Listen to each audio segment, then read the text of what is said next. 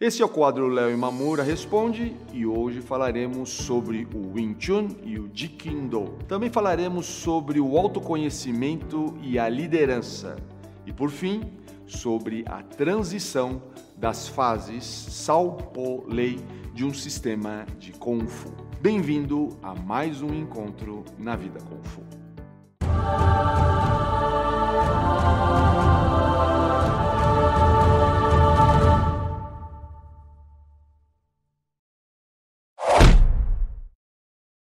Vamos então para a primeira pergunta de hoje.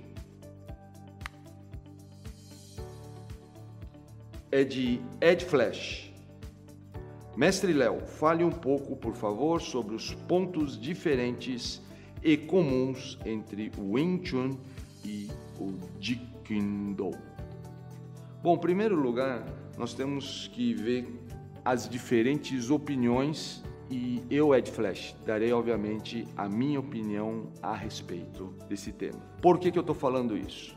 Porque para mim o Jeet de Bruce Lee é uma particularidade do Wing Chun que ele originalmente aprendeu com o patriarca Ip Man. As pessoas perguntam, mas como isso é possível se ele acrescentou boxe, é, esgrima e etc, etc? Não há problema nenhum. O Wing Chun não é baseado em técnicas. Nós estamos aqui falando de uma fase lei do sistema, uma fase de transcendência do sistema. E aqui eu vejo que foi onde Bruce Lee, a partir da sua experiência de Wing Chun, que foi a primeira é, modalidade, o primeiro sistema de Kung Fu e único que ele iniciou, ele pôde com isso trabalhar a sua evolução pessoal, chegando até o Jikindo. Jikindo, para quem não sabe, Do significa caminho, Kun, punho, e Jit é interceptar. Ou seja, é aquela ideia de interceptação do soco com outro soco. É uma ideia típica do Wing Chun. É aquela ideia onde não só o melhor ataque é a defesa, como a melhor defesa é o ataque. Observe que eu iniciei dizendo que o melhor ataque é a defesa. Como isso é possível? Muito simples. A partir do momento que eu intercepto o ataque do meu adversário, então, por suposto, uma defesa, eu ao mesmo tempo ataco o meu oponente com um soco. Nós chamamos isso em chinês de Lin Xiu Dai Da, ou através de um provérbio marcial, Da Sao Six Xiu Sao, ou seja, a mão que ataca também é a mão que neutraliza. Então, nesse sentido, nós vamos observar que muitos dos elementos no Jikindo foram originários do Wing Chun. Muitas pessoas tomaram conhecimento desses, é, dessas noções de Wing Chun a partir do Jikindo de Bruce Lee. Eu fui uma delas. Então é muito interessante nós observarmos que muitas das coisas escritas, muitos dos pensamentos é, desenvolvidos por Bruce Lee tiveram origem no sistema Wing Chun. Posteriormente, o próprio Bruce Lee se arrependeu de ter dado um nome à sua manifestação pessoal.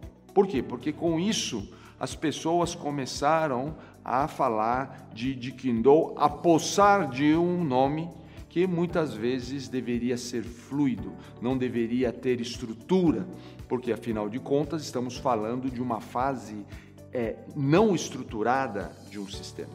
E com isso, Bruce Lee hoje, para se ter uma ideia, se fala de Junfan Jikindo, porque é o Jikindo específico de Junfan. Quem é Junfan? Bruce Lee. O nome chinês de Bruce Lee era Lei Junfan. Então, nesse sentido, aqui é de flash. Eu gostaria de fazer essa, essa, essa reafirmação que você está me dando a oportunidade para que as pessoas possam ter uma visão um pouco mais aprofundada do que foi a manifestação realizada por Bruce Lee, esse grande ícone das artes marciais. Então, graças à sua pergunta, Ed Flash, eu posso aqui fazer uma reflexão pública a respeito do que seria esta modalidade, essa manifestação pessoal desse grande ícone das artes marciais. Vamos agora então para a segunda pergunta do dia de hoje. É de Daniel Rodrigues Pereira. Ele diz: Boa noite, Sicom.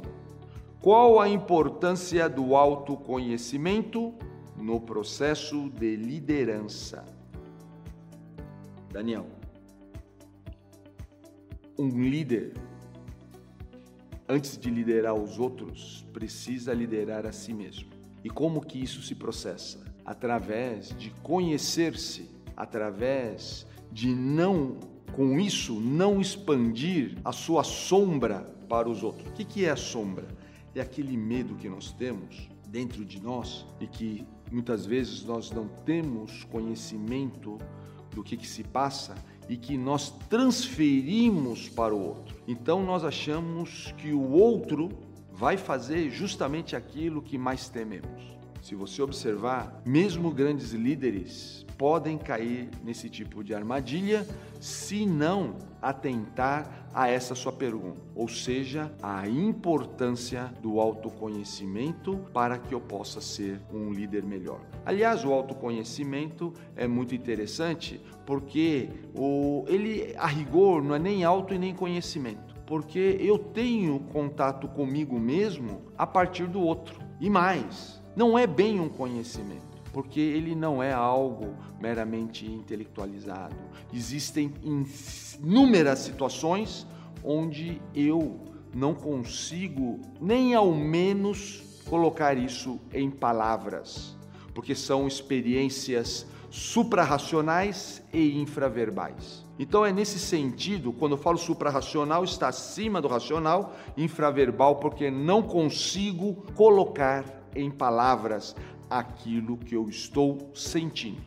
Então, nesse sentido que eu estou propondo, é muito importante entender que a riqueza da nossa vida, e é isso que o líder tem que tomar cuidado, porque muitas vezes o líder se aprisiona naquele lugar seguro, naquele castelo onde ele não pode sair, e com isso deixa de viver sua própria vida. E ao deixar de viver sua própria vida, ele impede de se, ele mesmo de se desenvolver, de crescer e com isso de autoconhecer. Gostaria de colocar entre aspas, como já disse anteriormente. Por quê? Porque é esse autoconhecimento, essa capacidade de se ver é a base da grande liderança, de uma liderança humana, de uma liderança onde eu levo em consideração o outro, uma liderança onde eu não usurpo a manifestação alheia.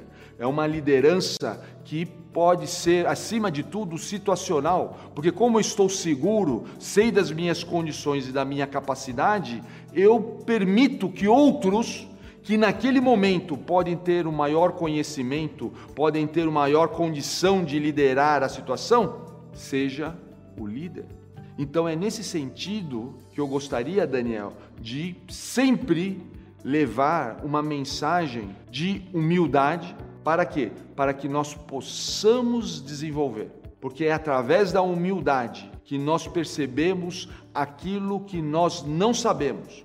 Porque o grande problema da ignorância é que nós ignoramos o que ignoramos. Nós não sabemos o que nós não sabemos. E com isso, parece que nós sabemos muito. E é esse o grande desafio de todos nós. Sabermos fazer essa reflexão, termos sempre conosco investidos dessa humildade, que, como quero dizer e já disse e direi de novo, não é meramente uma qualidade moral. A humildade é, acima de tudo, uma qualidade estratégica. É muito importante ser humilde para que nós possamos ouvir o outro e possamos, assim, atender melhor uma situação. ou seja, ser responsivo, saber responder apropriadamente a cada circunstância.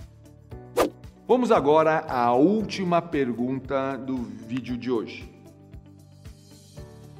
É de Clayton Jordan Espíndola do Nascimento Jordan.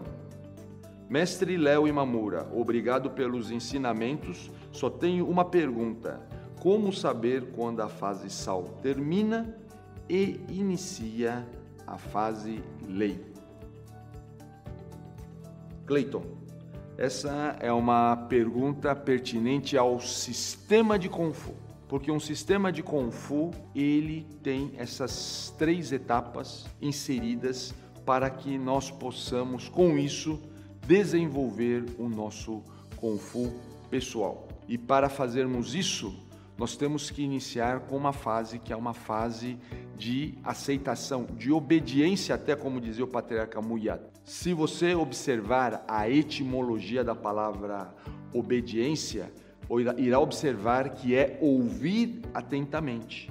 Ou seja, vamos com isso estar atentos àquilo que nos foi entregue, ou seja, a tradição. Lembrando que tradicio significa entrega, antes de nós querermos inovar.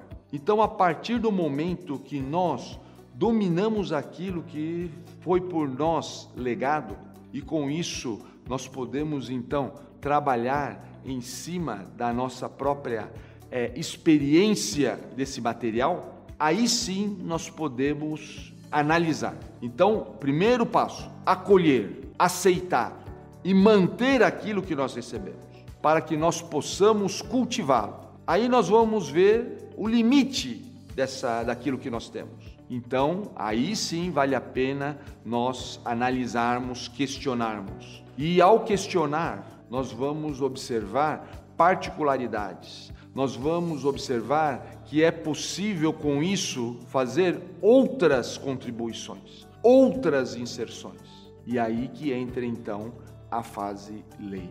A fase lei, aqui, Cleiton, ela não é, é, vamos dizer assim, marcada e marcante. Ela vem em degradê.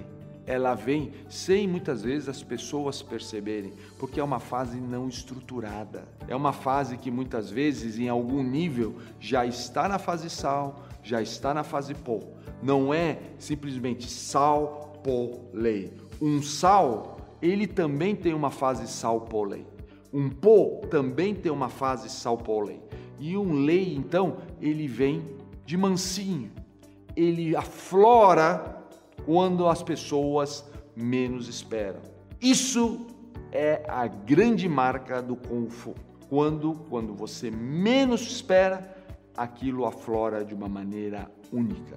Salpolei, portanto, é uma experiência onde como você, quando começa um trabalho, você vai lá na empresa, você conhece as boas práticas e você vai aprender aquele ofício, aquela função, aquela maneira de fazer. Existe uma maneira que já foi pensada para que você faça e você vai acolher aquilo, vai fazer daquela maneira, vai estudar como é que se faz, vai tentar fazer o melhor dentro daquela forma como foi apresentada a você. Essa é a fase sal. No entanto, conforme a sua experiência, conforme as situações que você está vivendo, conforme os clientes que você for atendendo, quer seja eles internos ou externos, você começa a perceber que existe alguma limitação, que é necessário fazer alguma melhoria naquele processo. E aí você começa a fazer a sua contribuição.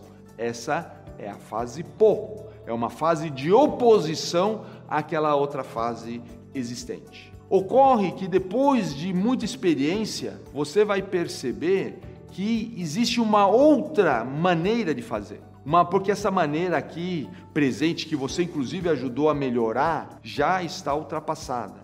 Existe uma outra fase a ser alcançada. Existe uma outra situação que você deve né, propor.